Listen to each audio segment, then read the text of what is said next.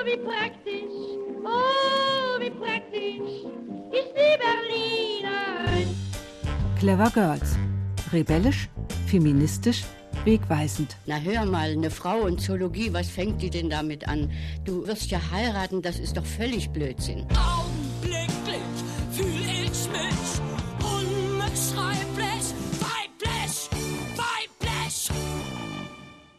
statt Arbeitslosigkeit und damit wirklich die Region entwickeln, dieses Land entwickeln.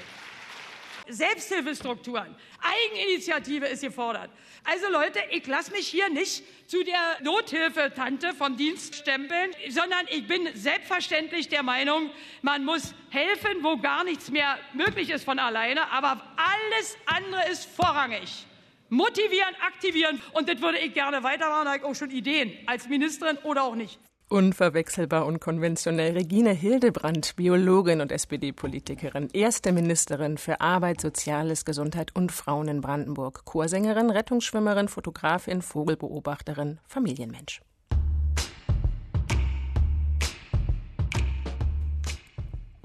Hallo und herzlich willkommen, Clever Girls. So haben wir unseren Podcast genannt. Das sind Frauen, die Berlin und Brandenburg geprägt haben. Die wollen wir vorstellen in diesem Jahr, wo Groß-Berlin seinen 100. feiert. Erklärte Feministinnen und die, denen der Einsatz für Frauen auch ohne Siegel am Herzen lag. Rebellisch und wegweisend, das eint sie alle.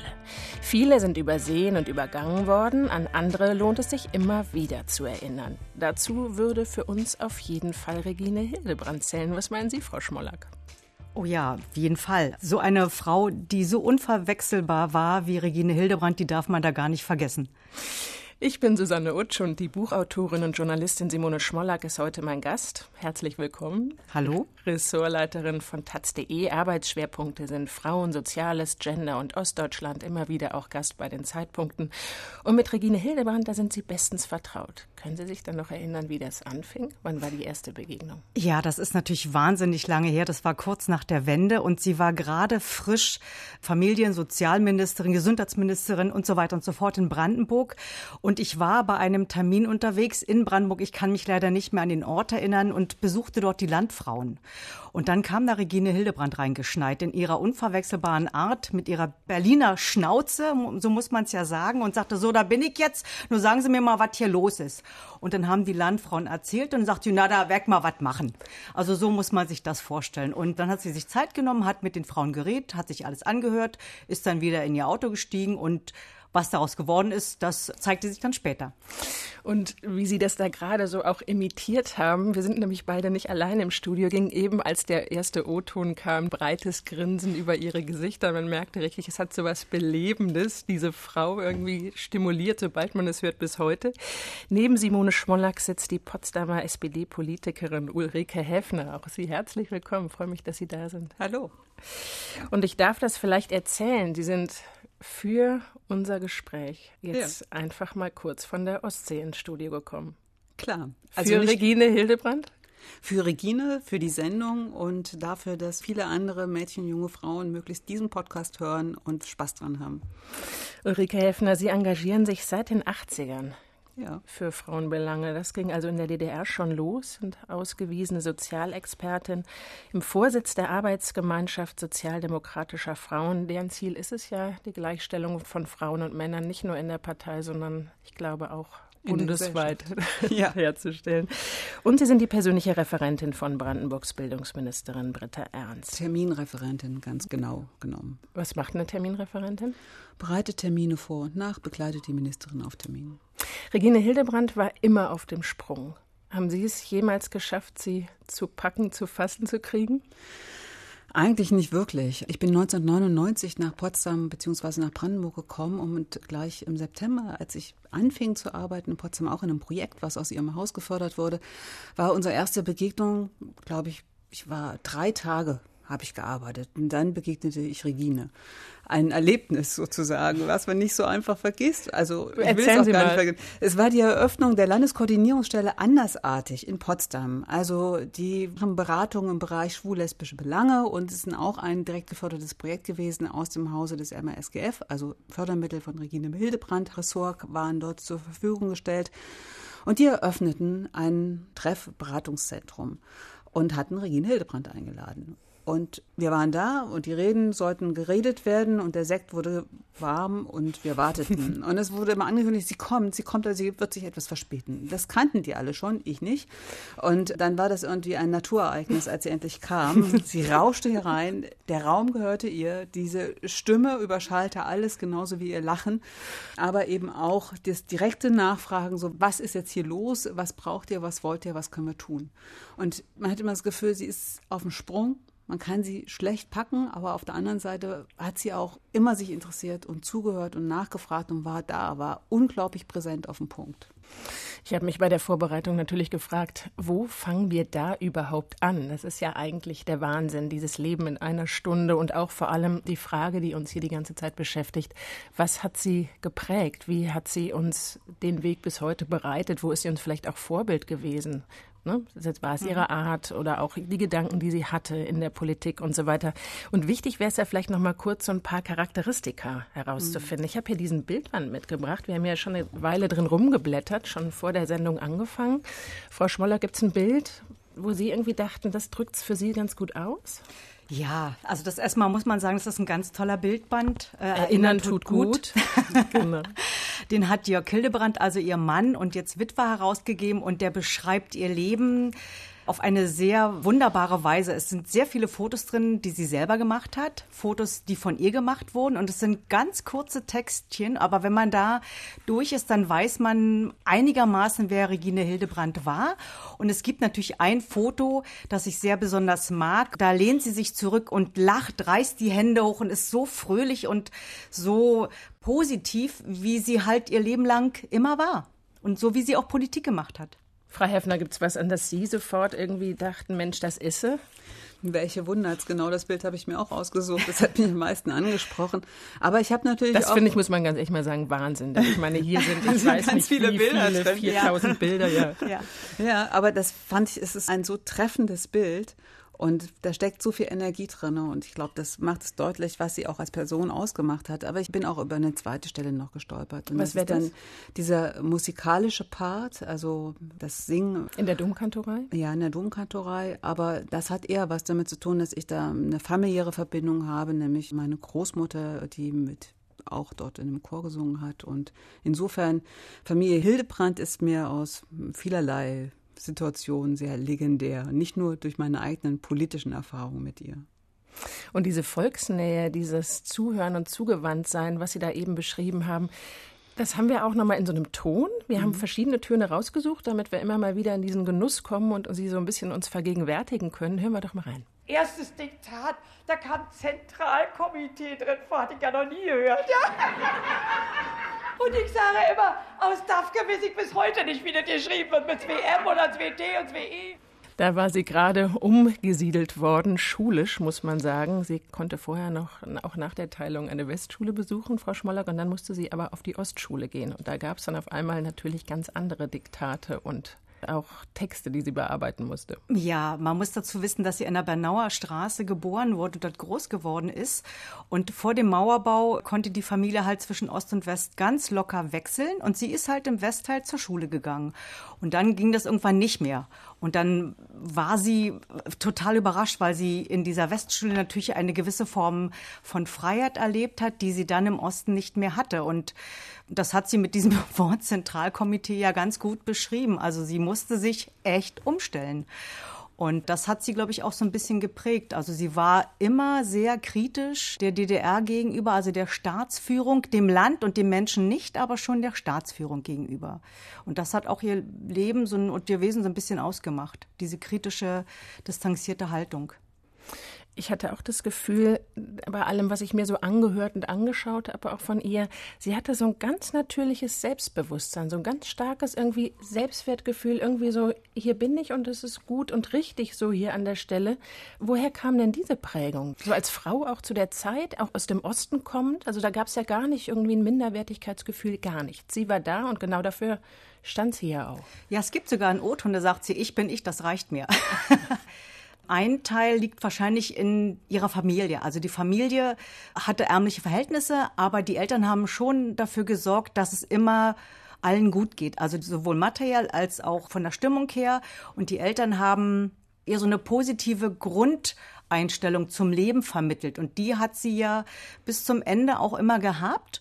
Und das spürt man ja in allen O-Tönen und wenn man sie erlebt oder erlebt hat. Und äh, das war immer da. Und auch dann in der Ehe, die sie geführt hat, die war so grundweg positiv. Und dieser Familienzusammenhalt, den hat sie ja selber in ihrer eigenen Familie auch wieder gelebt. Also das war so durchgängig durch ihr ganzes Leben. So eine wichtige Konstante. Frau Häfner, war sie eigentlich im besten Sinne eine Populistin? Also Populus ist das Volk. Eben. Dem Volk aufs Maul geschaut. Äh, ich, ich, vermag das nicht einzuschätzen. Ich finde, sie hat Politik gut erklärt, sodass das schlichteste Gemüt es verstanden hat und sich gemeint fühlt. Und darum geht es doch, letztendlich für Menschen, mit Menschen Politik zu gestalten. Und das war ihr wichtig. Es war ihr ein Herzensanliegen und nicht auf einer Metaebene rumzuschwurbeln, sondern zuhören, verstehen, handeln, machen einfach. So. Und würde ich jetzt nicht sagen populistisch, aber sie hat die Menschen gut erreicht. Und das zählt. Wir verbinden damit ja immer das Recht, aber es gibt ja auch einen guten Sinne, sehr nah am Volk zu sein, das Ohr an den Bedürfnissen zu haben. Ne? Ja. Als ich so erzählt habe, dass wir heute hier über Regine Hildebrand sprechen, das war ganz interessant. Da waren die Reaktionen alle total begeistert. Und sofort, ach Mensch, das war doch die erste Ministerpräsidentin Brandenburgs. also sie hat da irgendwie wirklich einen enormen Eindruck hinterlassen. Wie ist denn das in der Brandenburger SPD? Wie präsent ist sie da noch, Frau Helfner? Sehr. Diese Frau ist einfach unvergessen. Also durch diesen eigenwilligen Politikstil. Für viele, glaube ich, ist sie nach wie vor Vorbild und eine wichtige Orientierung einerseits. Aber auch klar, die war, steckte so voller Tatendrang und die wollte immer so, so viel, aber meistens gleichzeitig, dass man auch daran lernen kann, naja, manchmal macht es vielleicht mehr Sinn, sich auf einiges mehr zu konzentrieren oder die Dinge hintereinander zu machen und auch weder die Menschen noch die Strukturen zu überfordern. Also man kann und Frau kann heute von ihr lernen im besten Sinne.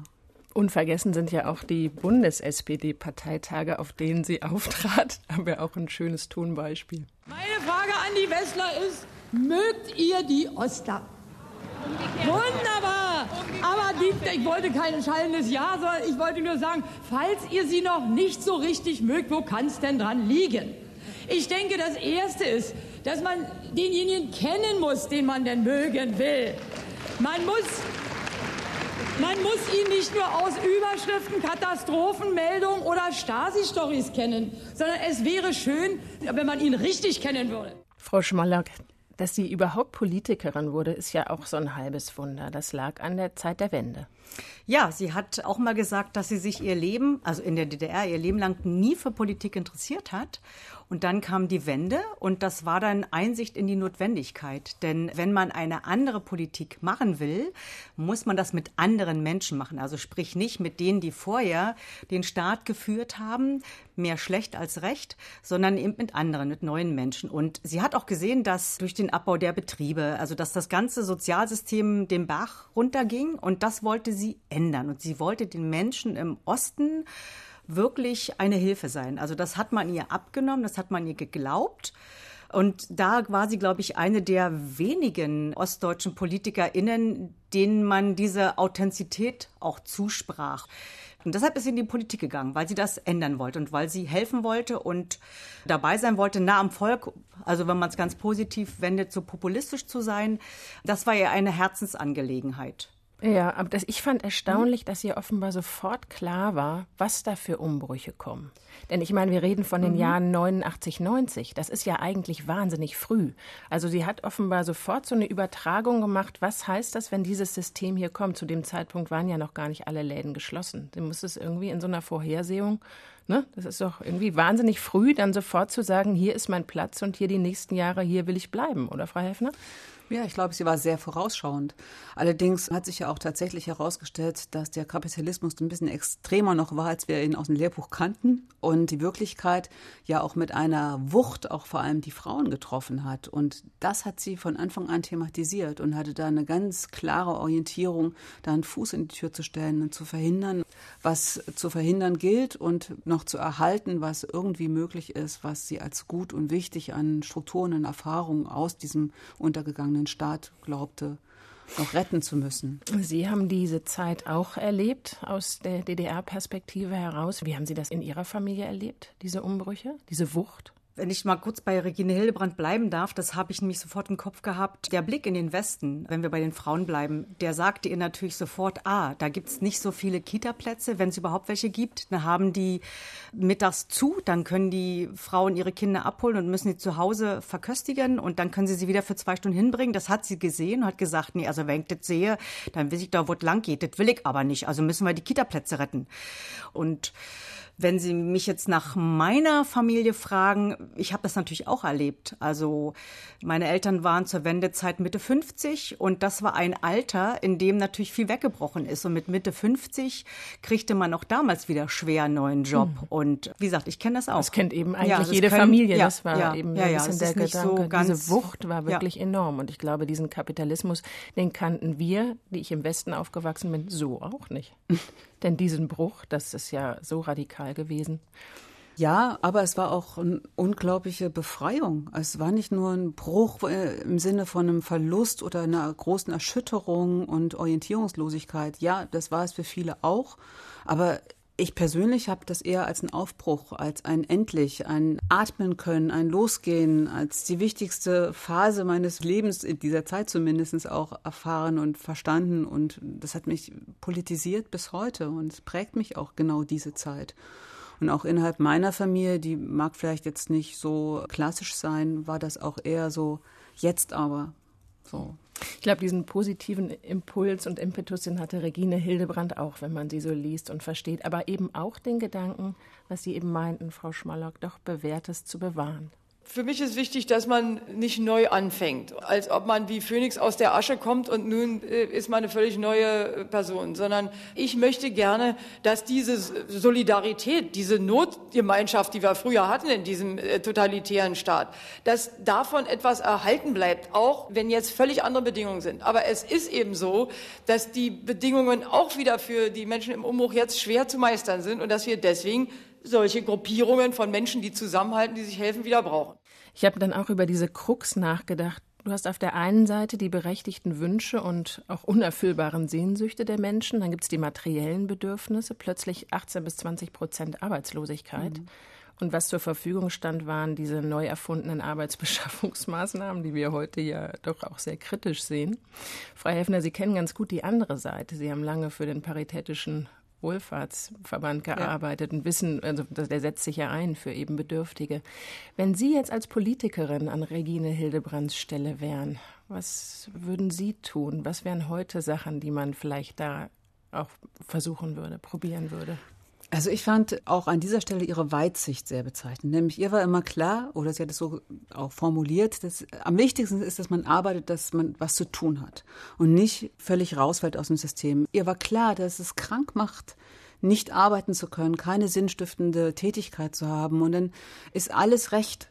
Und ob das nun ABNM-Maßnahmen waren oder SAM, also diese Strukturanpassungsmaßnahmen nach Paragraph 49h Arbeitsförderungsgesetz, es ist furchtbar. Ich habe in solchen Stellen, in solchen Konstruktionen auch gearbeitet. Ja, Sie können das gut. Ich kenne das, ja, und weiß, wie diese Beantragung war, wie demütigend und fand das so wohltuend, eine Politikerin, die mit so viel Respekt der Lebensleistung von Einzelnen gegenübertritt und nach Lösungen sucht, immer wieder nach individuellen Lösungen und versucht, einen Ausweg zu finden. Heute ist das, glaube ich, ist schwer, sowas zu übertragen. Also wir haben jetzt noch mal gut, aber wir haben natürlich auch die Not. Wir haben Arbeitslosigkeit, wir haben drohende Armut bei Arbeitslosigkeit. Was wären heute Instrumente, wie man die sinnvoll bekämpfen könnte? Ja, das große Thema ist ja quasi die Spaltung zwischen Arm und Reich. Also dass diese zunimmt und eher gravierend ist und dass diejenigen, denen es gut geht, die haben gute Möglichkeiten auch gerade in Zeiten von Corona Lösungen und Wege für sich zu finden, um diese Phase und Krise je nachdem auch zu überstehen. Und die anderen, die es ohnehin schon schwer haben im Leben, sind mehr denn je draußen.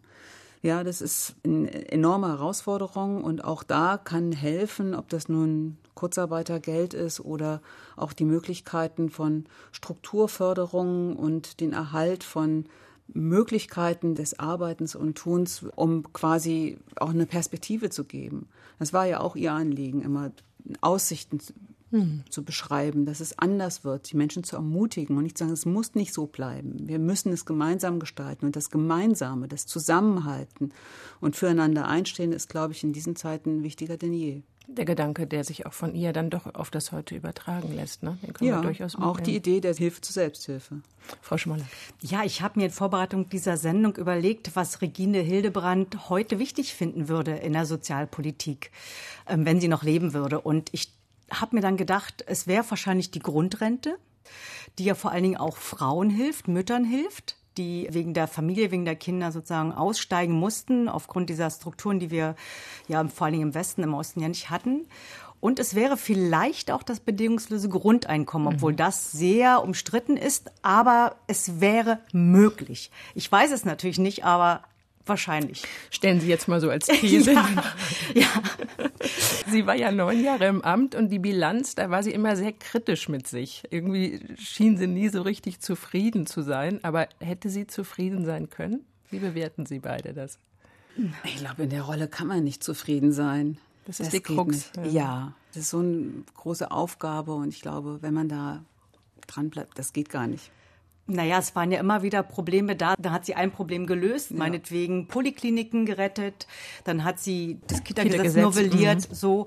Und dann hat sie sich um ABM-Stellen gekümmert. Sie hat die Diabetes-Einrichtungen gefördert. Alles, alles, alles gemacht. Und natürlich wenn ein Erfolg da war, kam das nächste große Ding. Und da musste sie dann auch wieder reagieren. Und da war sie ja immer auf Achse. Und sie hat auch, glaube ich, irgendwann mal gesagt, ich bin immer auf Achse. Mhm. So, und das war sie natürlich auch. Und insofern war sie wahrscheinlich mit sich selber nicht unzufrieden, aber mit den Dingen, die da noch zu tun sind, unzufrieden, weil sie nie ans Ende kam. Aber ich glaube schon, dass sie mit sich und dem, was sie geschafft hat, sehr zufrieden sein konnte. Und sie hat immer wieder auch dafür plädiert, besinnen wir uns auf das, was war. Wir reden ja die ganze Zeit mhm. jetzt hier noch in dieser Zeit mhm. 1990 bis 99 immer noch mal denken wir zurück, vergessen wir nicht, was vor 1990 war. Da, wo ich unterwegs und tätig war, war das immer mein Anliegen, dass man von dieser fatalen Vorstellung wegkommt, alle müssten so aussehen wie die Reklame für Unterwäsche, wenn Claudia Schiffer da hockt oder wie äh, die Reklame, der Marlboro-Reklame, wo dann diese smarten Männer da sonnengebräunt und tolle Typen da. Und wenn man dicken Hintern hat, dann ist man schon vom Schicksal benachteiligt. Ja. Also es ist absurd. Es ist absurd. Und ich hoffe doch, dass nach den Wirren der ersten Jahre dieser Wert soziale Gerechtigkeit wieder ganz hoch geschätzt wird. Verstehen Sie? Ganz hoch geschätzt wird. Und Leute sagen, wir fühlen uns in der Ellenbogengesellschaft nicht wohl. Na, das muss sich dann bloß in der Politik, in der Kommune, im Kreis, im Land auch wirklich äußern. Frau Häfner, da haben Sie jetzt erst sehr zustimmend genickt und dann haben Sie aber kurz so einen leichten Zweifel, den habe ich so in Ihrem Gesicht gesehen. Ja, ich habe mich erinnert, sie hat ja auch sich ganz stark gemacht für Mädchenprojekte, wo ich auch beruflich mhm. ja auch verortet bin, da komme ich her. Und die Förderung von Mädchen und jungen Frauen, also mit so einem emanzipatorischen Ansatz, ihnen andere Rollenbilder anzubieten, sie zu ermutigen, andere Berufe zu ergreifen oder einfach ihnen so Freiräume zu geben, dass sie sich ausprobieren können, sich wieder selbst vergewissern, stärken. Das war ja eher großes, großes Thema. Und da hat sie ganz viel bewegt, aber was eben nicht gelungen ist, dass vor Ort die Kommunen, die eigentlich in der Verantwortung mhm. gewesen wären, eben auch gleichermaßen mitgezogen haben. Und das war immer auch schwierig. Also was hat sie gekämpft und sich eingesetzt und gemacht? Und ich glaube, sie musste auch viel aushalten und auch mit Enttäuschungen dann an dieser Stelle auch umgehen. Sie sind ja selbst auch in der Kommunalpolitik. Wie ist das denn? Sind denn Kommunen so schwerfällig? Ist das per se so? Ist das bis heute so? Naja, ich bin nicht direkt in der Kommunalpolitik, ich bin keine Stadtverordnete, ich bin im Unterbezirk Potsdam mit organisiert und da im Vorstand. Aber die bekommen es mit, ne? Na, natürlich, ich bin dicht dran. Nun ist Potsdam vielleicht jetzt nicht so das beste Beispiel, weil ich finde, Potsdam als wachsende Stadt ist unglaublich dynamisch und beweglich, aber Potsdam ist nicht Brandenburg. Und die Regionen in Brandenburg sind sehr, sehr unterschiedlich. Und das zusammenzubringen, ist eine irrsinnige Aufgabe. Also man kann die Themen und Fragestellungen Ostprignitz-Europin oder in der Uckermark nicht vergleichen mit Elbe-Elster. Und insofern dieses Hin- und Herfahren und vor Ort sein, mit den Menschen reden und da gucken, was es braucht, das hat sie ja auch ausgemacht. Und ich glaube, das macht auch gute kommunale Politik aus, dass sie diese regionalen Themen bedient und damit für gemeinsame Lösungen findet. Und es braucht einfach eine gute Kommunikation und das in eine Landespolitik einfließen zu lassen und daraus gemeinsame Strategien zu entwickeln. Bleiben wir noch mal vielleicht kurz bei der sozialen Gerechtigkeit und bei Regine Hildebrand, die das, glaube ich, auch sehr stark gelebt hat. Also auch so eine, ich sag mal, Bescheidenheit und so ein Maßhalten von sich aus im privaten Bereich.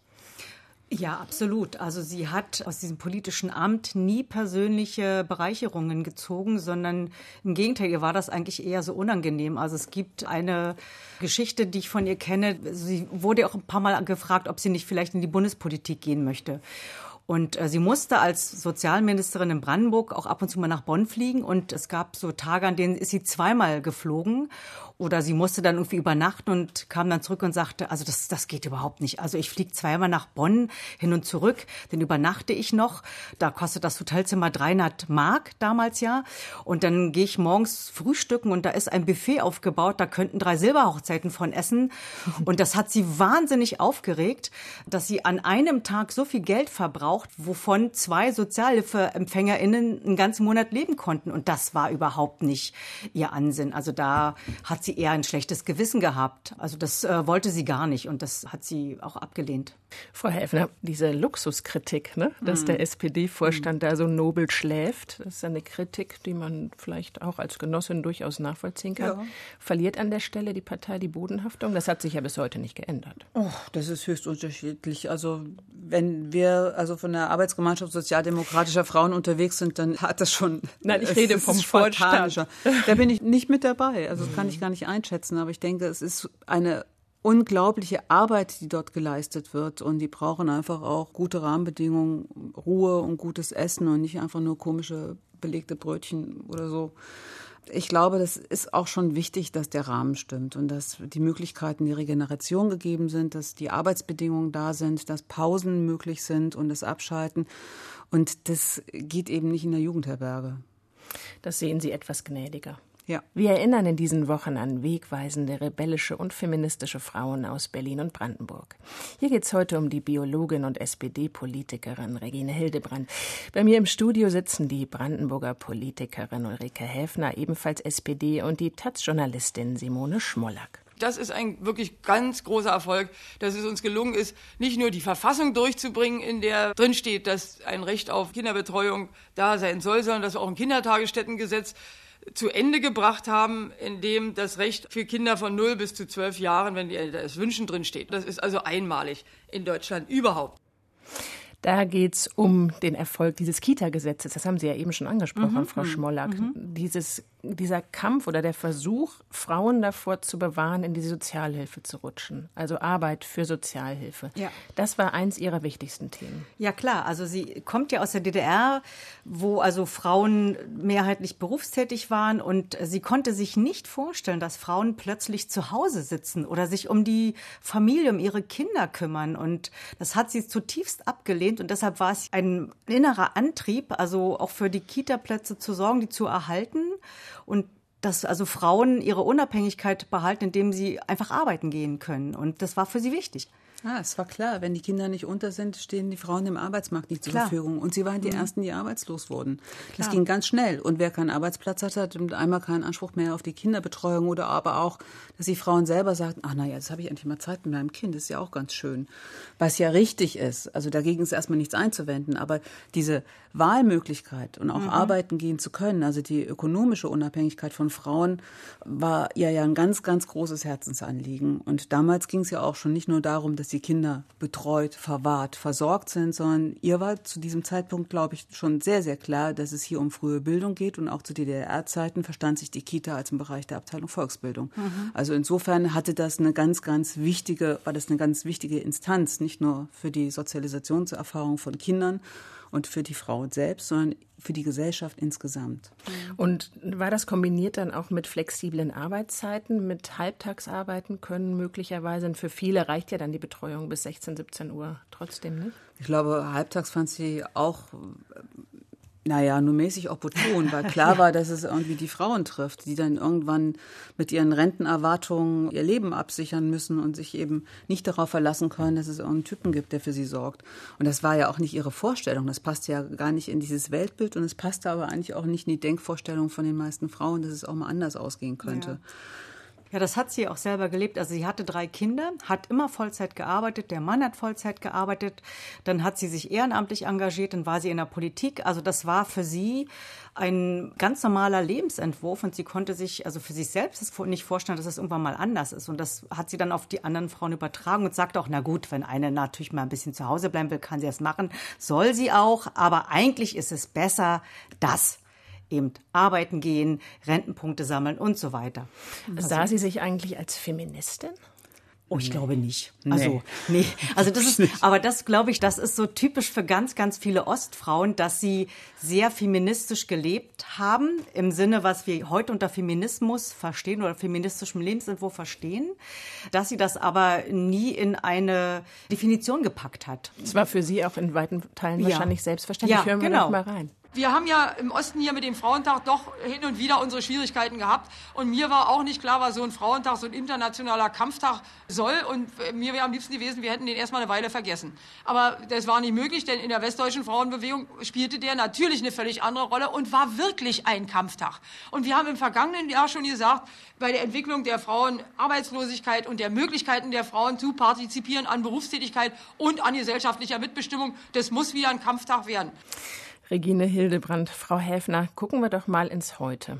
Denn was Gleichstellung angeht, ist ja Brandenburg ziemlich weit vorne. Wenn man sich mal die Gesetzeslage anguckt, sagen wir mal das Paritätsgesetz, im Juli in Kraft getreten. Sagen Sie uns noch mal kurz, worum es da genau geht. Letztendlich geht es darum, dass die Listen im Reißverschluss aufgestellt werden, sodass immer ein Mann, eine Frau sich abwechseln und damit die Wahllisten, ne? Genau, es geht um die Landtagswahlen und dessen Ergebnis genauso viele Frauen wie auch Männer kandidieren, immer im Wechsel und damit die Chance, dass sich der Anteil der Frauen erhöht im Parlament und tatsächlich die Lebensverhältnisse des Landes sich abbilden in den Personen, diese steigt damit. Die soll hergestellt werden, weil sonst ist es einfach ein reiner Jungsclub. Und so auch die Themen und die Politik. Das geht nicht. Seit Donnerstag verhandelt das Landesverfassungsgericht Potsdam. Klagen dagegen das Gesetz gab es von der AfD und der NPD. Und es gibt noch eine Beschwerde von den jungen Liberalen und den Piraten und möglicherweise noch Einzelbeschwerden. Am 23.10. wissen wir, woran wir sind. Da kommt das Urteil. Und ich bleibe aber im Grundsatz wirklich optimistisch, weil wir so eine gute und fortschrittliche Landesverfassung in Brandenburg haben, die den Handlungsauftrag, dass der Staat für die tatsächliche Gleichberechtigung einzustehen hat, diese zu fördern, durchzusetzen hat, das ist so gut formuliert, dass sich eigentlich niemand so einfach aus der Affäre ziehen kann. Und die ganzen Scheinargumente, die gegen Parität sprechen, finde ich, greifen da an der Stelle wirklich nicht. In Thüringen ist das Gesetz ja kassiert mm. worden, das muss man an der Stelle mm. auch sagen. Ist das dann, wird das sehr unterschiedlich gehandhabt? Mm. Geht es auch darum, wie wird das Gesetz jeweils argumentiert? Frau Schmollack, Sie verfolgen das ja wahrscheinlich auch. Mhm. Naja, da entscheiden die Landesverfassungsgerichte ja ganz offensichtlich unterschiedlich. Und in Thüringen, mich hat das ehrlich gesagt sehr erschreckt, dass es kassiert worden ist, weil das in Thüringen auch ganz gut aussah, so gut wie in Brandenburg. Und ich bin auch gespannt, was dann im Oktober bei rauskommt. Ja, das, auch der Wortlaut des Gesetzes war sehr ähnlich. Mhm. Brandenburg war ja mhm. das erste mhm. Gesetz. Die genau. Thüringerinnen haben sich daran orientiert, aber deren Verhandlung war eher. Und die haben einfach nicht nur eine andere Landesverfassung, sondern auch die Argumentation für das Gesetz war eine andere. Und insofern verspreche ich mir da mehr, dass da nochmal mehr Gestaltungskraft entsteht. Und außerdem, selbst wenn das schief gehen sollte, dann wissen wir, wir bekommen eine Begründung vom Gericht mhm. und können daraus lernen. Und alle anderen Bundesländer, die letztendlich jetzt schon ihr Paritätgesetz eigentlich im Ärmel haben und daran arbeiten und das vorbereiten, dass es kommt, können davon lernen und es besser machen. Und eigentlich ist unser großes Ziel, jedenfalls der, bei den Sozialdemokraten, dass wir solche Regelungen auch auf Bundesebene bekommen. Und wir stehen dafür ein, dass es keine Wahlrechtsreform gibt ohne mhm. Parität. Und dann wollen wir mal gucken. Und dann werden wir spätestens am 23.10. gute Argumente geliefert bekommen von unserem Landesverfassungsgericht in Brandenburg. Heribert Prantl hat das ja auch verglichen mit der Kritik, die es gab, als 1918, 1919 das Frauenwahlrecht eingeführt wurde. Das musste auch durchgekämpft, ja. hart erkämpft werden. Und vielleicht ist diese Brücke ja gar nicht schlecht, die Sie gerade beschreiben, Frau Häfner. Mit wir meinten Sie wahrscheinlich Wen? Den Frauenpolitischen Rat? Ja, auch den Frauenpolitischen Und Rat und die, die Arbeitsgemeinschaft. äh, die darin organisiert sind. Das ist ja parteiübergreifend. Haben Sie da demonstriert? Waren Frauen da vor Ort? Also Sie waren ja an ich der war an der. See. Ja. Ich war an der See, aber ganz dicht am Geschehen dran die ganze Zeit. Also es, dank der modernen Medien war ich immer up to date. Und ich habe auch überlegt, ob ich nach Potsdam fahre an dem Tag, aber nachdem klar war, dass ich auch nicht im Gerichtssaal sitzen kann und die Argumentation nicht hören darf, dachte ich, nee, also vor dem Gericht warten und stehen ist jetzt irgendwie, es gibt genügend andere tolle Frauen, die das machen und die haben das toll gemacht und haben schön demonstriert und Frau Schmollack, könnte man sagen, wenn man sich das anschaut, dieses Paritätgesetz, Vorreiter Brandenburg, dass sich da so ein roter Faden zieht von Regine Hildebrands Wirken bis heute, was die Gleichstellungspolitik, die Gleichstellungsideen und Wünsche angeht? sagen wir mal so, Regine Hildebrand hatte auch schon eine Marke gesetzt, das würde ich schon sagen, aber es ist natürlich nicht ihr Verdienst allein, zumal das Paritätsgesetz ja damals, als sie im Amt war, ja gar keine Rolle spielte.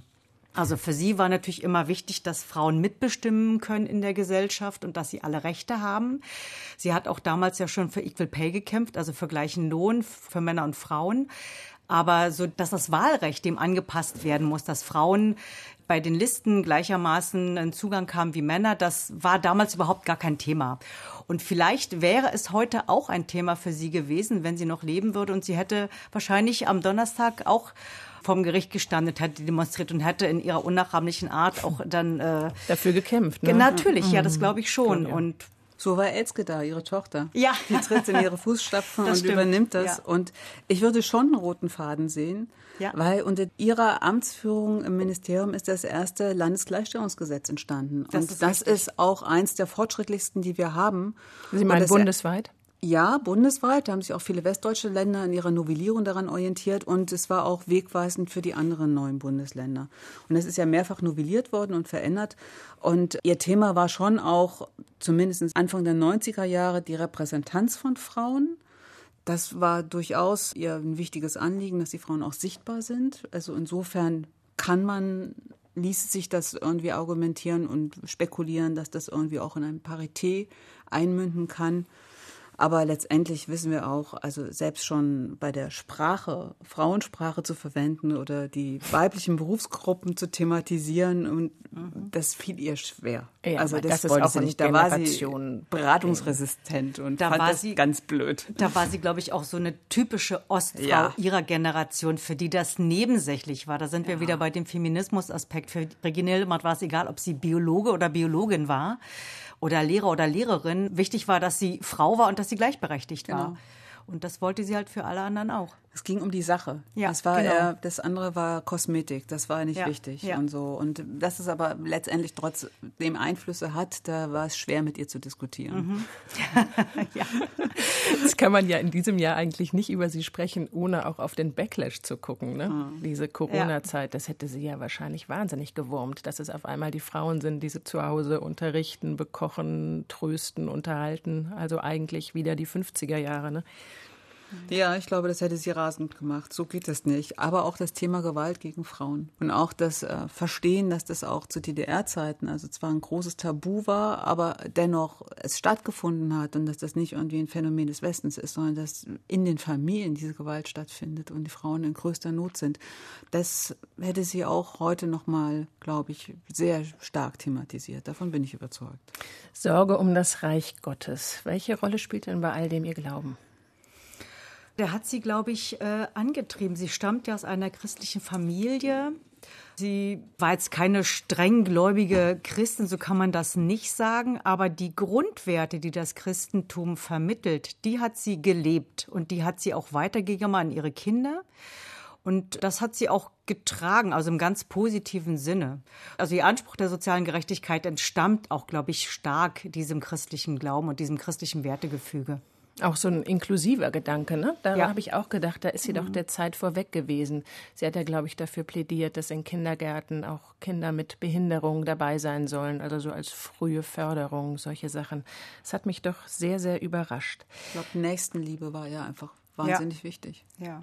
Aber eine Heilige war sie nicht, oder? Nee, also, also ich glaube, dass er äh, von vielen auch so ein kleiner Heiligenschein aufgesetzt worden ist, aber natürlich war sie keine Heilige. Also gucken wir doch vielleicht mal auf diesen Rücktritt 1999. Mhm.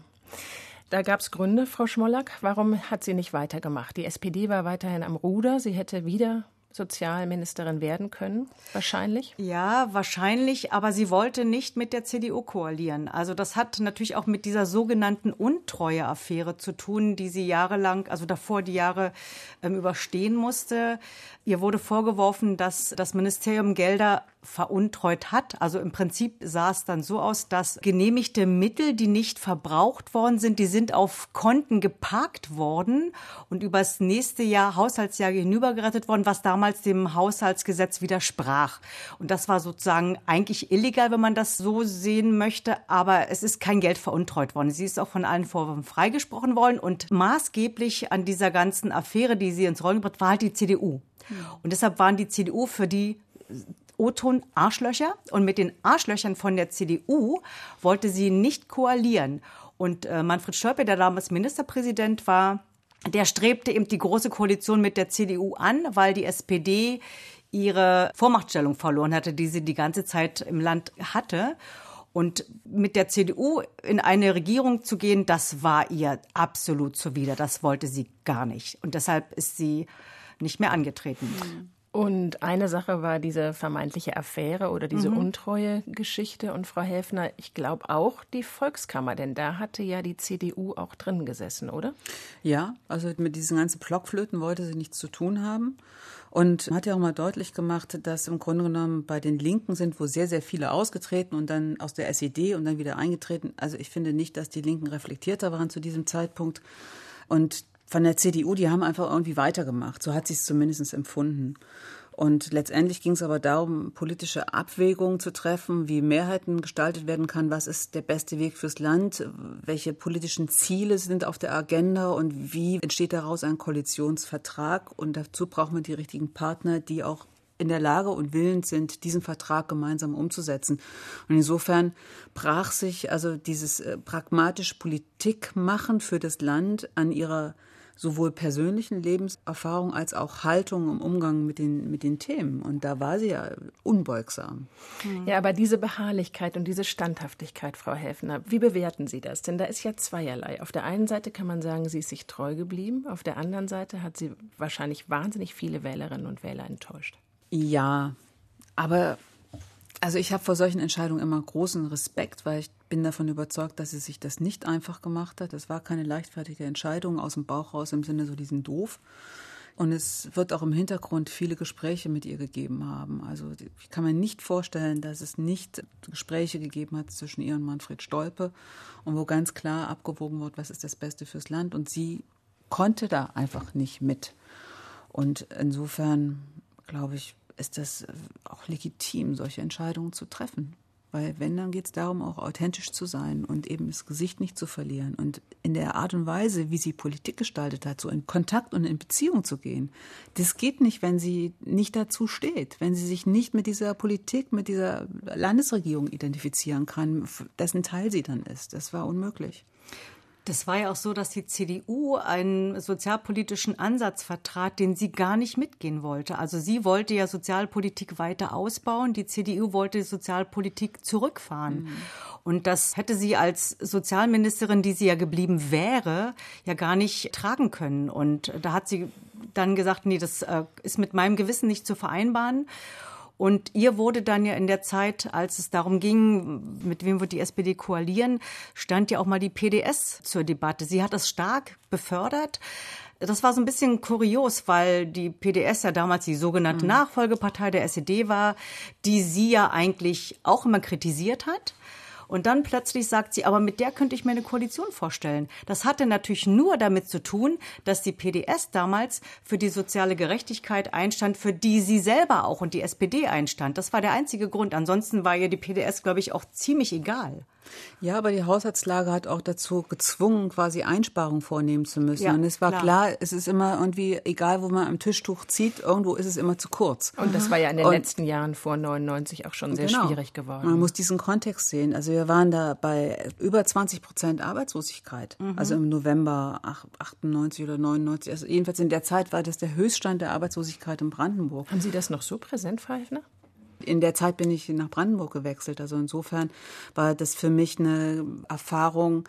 Ich kam ja aus dem schwarzen Land. Also ich meine, Bernhard Vogel in Thüringen und dann eine Landesregierung, die SPD geführt ist. Das ist schon ein enormer Unterschied gewesen. Das war toll. Ich mache weiter, solange es geht.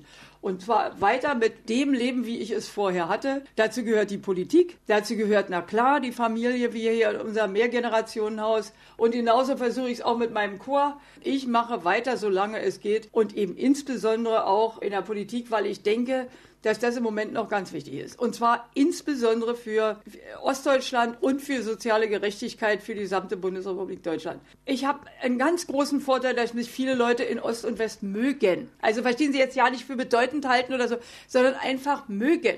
Und wenn Sie Leute mögen, können Sie auch viel besser mit ihnen reden und ihnen Sachen verklaren, die Sie bei jemandem, den Sie nicht leiden können, schon längst nicht mehr sich anhören würden. Und deswegen bin ich da immer bei dem Verständniswerben, was ich für so wichtig halte. Da bin ich unterwegs und denke auch, ich muss es noch weitermachen, weil das eben schlecht andere Leute machen können.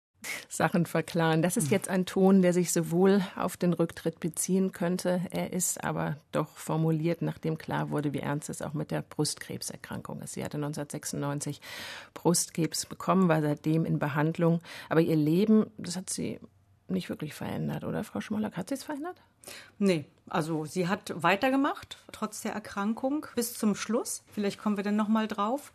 Und diese Rastlosigkeit, die sie ihr Leben lang hatte, die hat sie durch die Brustkrebserkrankung nicht abgelegt. Also die ist dann weiter in ihren Dienstwagen gestiegen, ist zu Terminen gefahren, hat ihre Äpfel gegessen. Sie hat sich ja immer nur von Äpfeln ernährt, wenn man also der, den Erinnerungen glauben darf und den Beobachtungen anderer Menschen.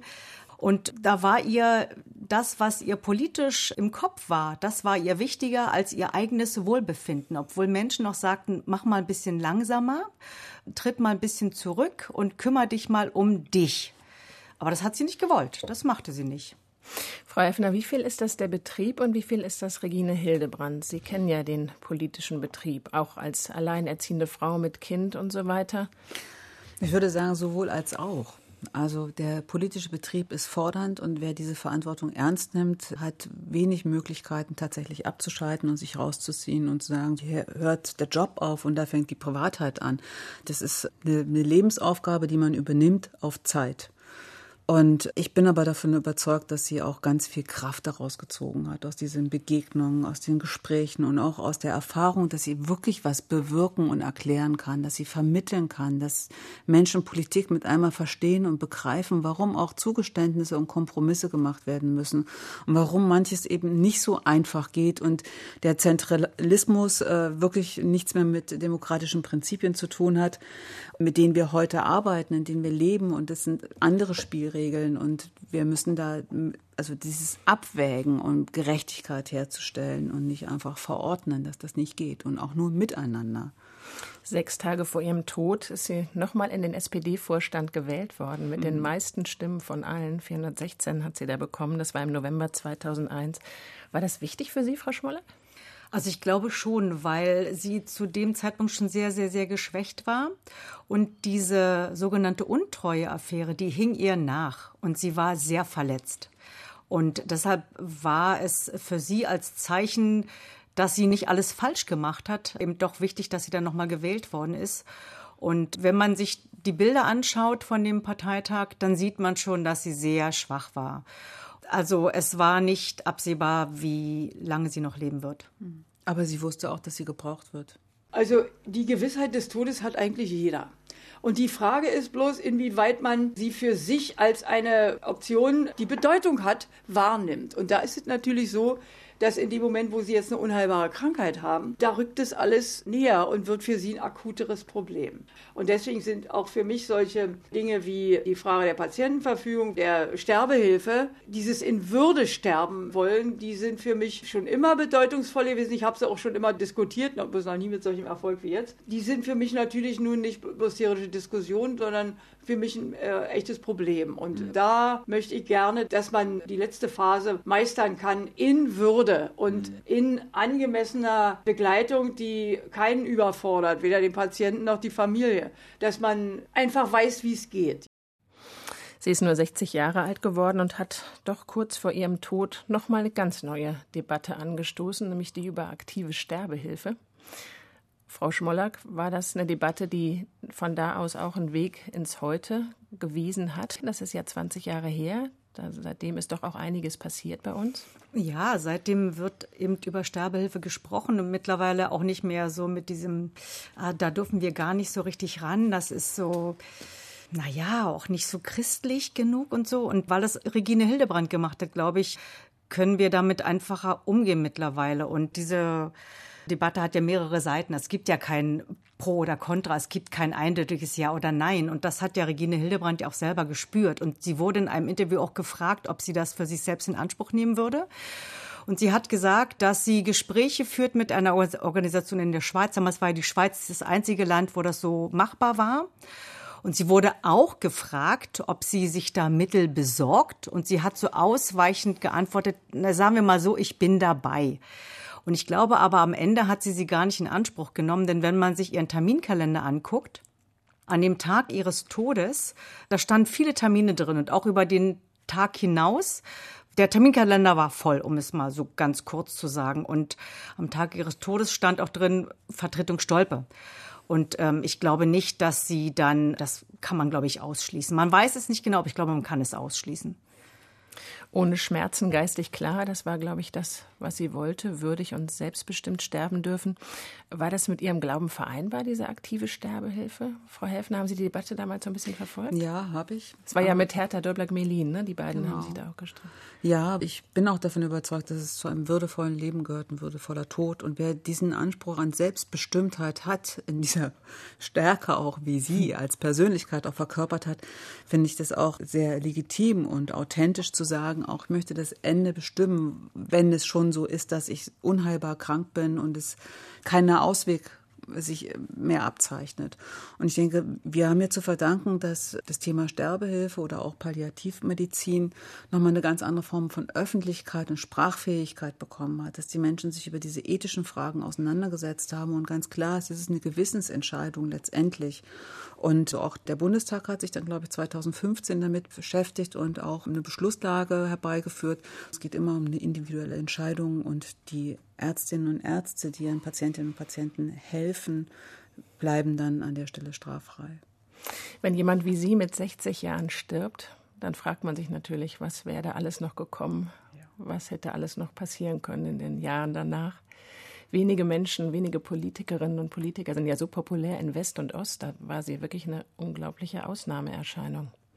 Frau Häfner, so jemand fehlt uns. Sie haben die Kluft eben angesprochen zwischen Arm und Reich, aber zwischen Ost und West gibt es die ja irgendwie doch auch noch. Auch die gibt es. Ich glaube, sie war eine ganz wichtige Mittlerin, auch um die, das unterschiedliche und andere Leben im Osten dieser Republik besser zu verstehen. Und ihr großes Thema war ja auch immer die Angleichung der Lebensverhältnisse. Also, ich sage jetzt Renten, Angleichungen und äh, Strukturen. Das ist, glaube ich, immer noch eine große Aufgabe. Es gibt viele Bereiche, ob das nun Lebenserwartung ist, Gesundheit, Armut und Reichtum, wo man irgendwie die alten Umrisse der DDR auf einen solchen demografischen Karten auch ablesen kann. Ich bin froh, dass jetzt so die, ich glaube, die Einkommensmauer ist gefallen. Also es gibt, es tut sich jetzt nach 30 Jahren deutsche Einheit, hat sich wahnsinnig viel bewegt, worauf wir sehr, sehr stolz sein können. Aber ich glaube, eine Regide Hildebrand wäre das alles nicht schnell genug gegangen. Und das finde ich, da hat sie recht. Und es braucht solche Menschen, die Verbindung schaffen und verstehen, herstellen können. Und das würde ich mir auch heute wünschen, dass es so laute, starke Stimmen auch für den Osten gibt, die im Westen wahrgenommen werden und nicht nur im Sinne von Problemfall, Nachteilsausgleich oder irgendwie komisch. Und die SPD muss vielleicht auch mehr hinhören oder vielleicht deutlicher machen, dass sie hinhört. Manchmal geht das ja, glaube ich, auch ein bisschen unter. Da war sie einfach auch eine starke Genossin, die das sehr nach vorne getragen hat, oder? Ja, durch ihre Präsenz natürlich. Also die war auch wahnsinnig laut. ja, also hat auch manchmal ein bisschen genervt. Das wollen wir am Ende ja doch auch nicht verschweigen. Durchaus, aber im besten Sinne. Weil sie hatte so eine Beharrlichkeit, dass letztendlich sie hat ihr Ziel erreicht. Und wenn sie durch die Hintertür gekommen ist, sie war, ist so lange dran geblieben, bis sie einen Weg irgendwie gefunden hat. Also insofern, das finde ich gut. Und ich finde auch natürlich, ob das nun die Frauenthemen sind oder auch die Ost-West-Themen, die sollten durchaus noch stärker in sozialdemokratischer Politik zum Tragen kommen. Aber ich bin da sehr zuversichtlich. Und wenn wir jetzt nochmal wirklich an Sie zurückdenken, an Regine Hildebrand, jetzt haben Sie beide auch nochmal so viel nachgedacht hier für unser Gespräch und wir haben heute so viel, es war eine tolle Stunde, vielen Dank. Aber was, was nehmen wir mit, was bleibt so für Sie? Frau Schmollack. Also ich habe überlegt, ob es jemanden gibt, der ihr irgendwie ähnlich ist. Und mir ist leider niemand eingefallen. Also wir hatten jetzt gerade zum Schluss gesagt, sie hat auch genervt. Im positiven Sinne hat sie. Und mir fiel da wieder ein, was Kohl damals, Helmut Kohl über sie gesagt hat. Und das hat er natürlich als Kritik gemeint, aber eigentlich ist es ein großes Kompliment. Nämlich die Dame mit dem Geschrei einer Barrikadenkämpferin der Pariser Kommune. So, und so war sie. Und das wird sie immer bleiben. Und ich sehe momentan niemanden so richtig, der ihr da das Wasser reichen kann. Es gab immer mal so Vergleiche zwischen ihr und Andrea Nahles. Andrea Nahles ist ja ähnlich wortgewaltig, ähnlich laut. Aber ich glaube, die beiden trennt immer noch Welten. Regine Hildebrand ist einfach Regine Hildebrand. So ist es. Was bleibt, ist eine Persönlichkeit der Zeitgeschichte, über die sich lohnt, ganz viel zu reden, ganz viel zu recherchieren, zu verstehen neugierig zu bleiben und für die ein oder andere auch ein großes Vorbild. Und in welcher Hinsicht würden Sie das für sich sagen, Frau Heffner? Diese Hartnäckigkeit an den Themen dran zu bleiben, finde ich sehr beeindruckend und das finde ich auch ermutigend. Aber ich hatte in meinem Leben auch noch andere tolle Vorbilder und da ist sie vielleicht nur eine davon, aber eine, die mir ganz wertvoll und kostbar ist.